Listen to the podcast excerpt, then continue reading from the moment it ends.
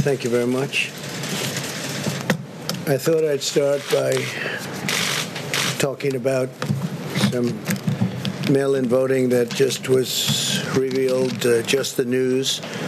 Half a million incorrect absentee ballot applications were sent all across the state of Virginia, including to many dead people.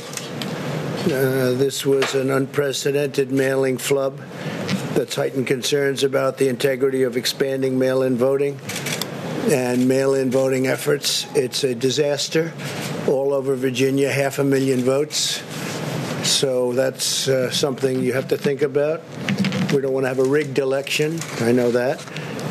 And you have to be very careful when you mention, uh, as you constantly do, Russia, or you mention China, or you mention Iran, or others that attack our election system. And when you have this mail-in voting, it's a uh, it's very susceptible. It's something that can be easily attacked by foreign countries and by, frankly, Democrats and by Republicans. And I think that it's something you have to start thinking about very seriously. Uh, our system's not equipped for it. The post office is not equipped for it and people should vote like they did in World War One and World War Two, and your numbers will be in 90 days or less. Your numbers will be very good, I think, much better on the coronavirus or the China virus. But it's something you have to look about, look at, and, and say this is just crazy. This just came out half a million incorrect ballot applications sent all over the state of Virginia to many people that weren't living. They had some sent to pets, dogs.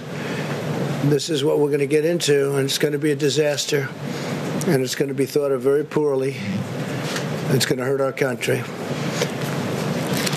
After our news conference Saturday night and the pro growth announcement, we're pro jobs, pro health safety, executive orders, the stock market went up 358 points today. So we we issued those executive orders and the stock market went up 358 points today. It's quite a reaction. The Dow Jones and the S&P 500 are now up 50% since March. 50%. Think if you had money in there, if you put your money in in March, you're 50%. The Nasdaq index continues to set new records. It's been up over 14 times new record in Nasdaq, and uh, the S&P 500 and the Dow Dow Jones are going to be. I mean, the way they're going, it looks like they're just about going to be topping records. Hopefully soon. Excuse me. What's